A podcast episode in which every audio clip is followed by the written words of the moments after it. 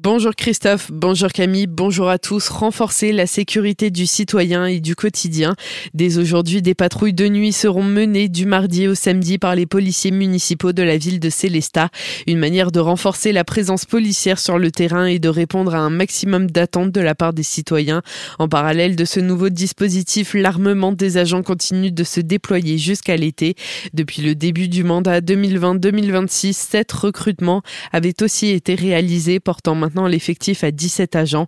Les précisions de Laurent Guéler, conseiller municipal délégué chargé de la sécurité et de la lutte contre les incivilités. Nous avons voulu vraiment remettre des agents sur le terrain et être euh, au quotidien auprès des usagers. Et euh, l'augmentation du nombre de policiers municipaux a vraiment cet objectif de pouvoir être beaucoup plus présent sur le terrain, donc de 7h à 23h30 ou de mardi à samedi, pour pouvoir effectivement répondre au maximum de doléances de nos concitoyens. L'armement, c'est d'abord pour euh, protéger nos collaborateurs on voit euh, maintenant, euh, par rapport à l'augmentation de la délinquance et aussi parfois des actes de terrorisme, il faut bien le dire, que effectivement les policiers municipaux sont sur le terrain et c'est ce qu'on veut, effectivement en possibilité d'intervenir pour euh, un certain nombre d'infractions. Et je ne souhaite pas encore une fois, mais de possiblement avoir recours à, l'armement. Alors non pas que létal, puisqu'ils ont aussi un armement de gaz lacrymogène, mais potentiellement de surtout avoir un aspect dissuasif par rapport à certains types de personnes. Et en soirée, c'est indispensable aujourd'hui recueillis par Solène Martin. D'ici la fin de l'année, les agents de la police municipale pourront aussi bénéficier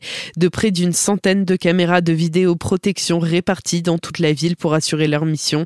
Une plateforme numérique accessible depuis le site internet de la ville a encore été mise en place pour faciliter la communication entre citoyens et agents.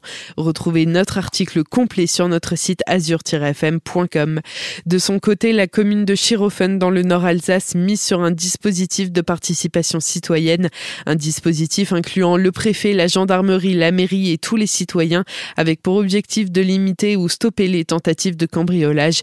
Les citoyens sont invités à transmettre tous les indices possibles à des référents. Des panneaux de participation citoyenne seront installés aux entrées du village pour dissuader les cambrioleurs.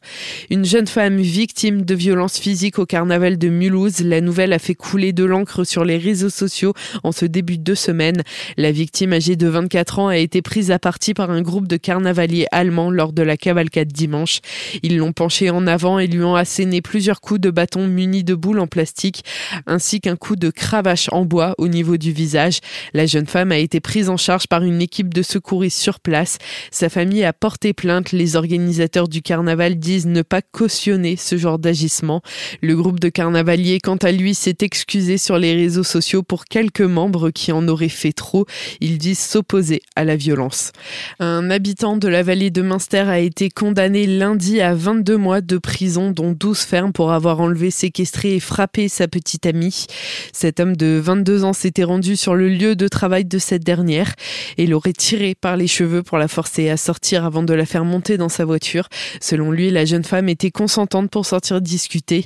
À sa sortie de détention, il devra suivre des soins en rapport avec son impulsivité, ne pas détenir d'armes et ne pas entrer en contact avec la victime. Lundi, c'est un habitant de Châtenois qui a été condamné à quatre mois de prison pour violence et menaces à l'encontre de son voisin, deux passants et deux gendarmes dans la nuit de jeudi à vendredi.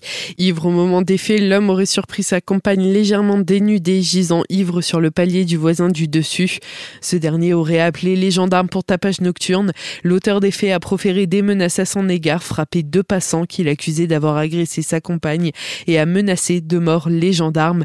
Le trentenaire est passé en comparution immédiate au tribunal de Colmar. Il pourra purger sa peine à domicile sous surveillance électronique. Les gendarmes ont confirmé que sa compagne n'avait pas été agressée. Important embouteillage hier sur l'A35. Un poids lourd et une voiture sont entrés en collision peu après 15 heures au niveau de la bretelle d'insertion du rond-point du Rosenkranz à Houssen. L'automobiliste a voulu s'insérer devant le camion mais n'a pas eu assez de temps avant l'arrivée du poids lourd. Aucun blessé n'était à déplorer mais un ralentissement de 3 km s'est formé jusqu'à 16 heures.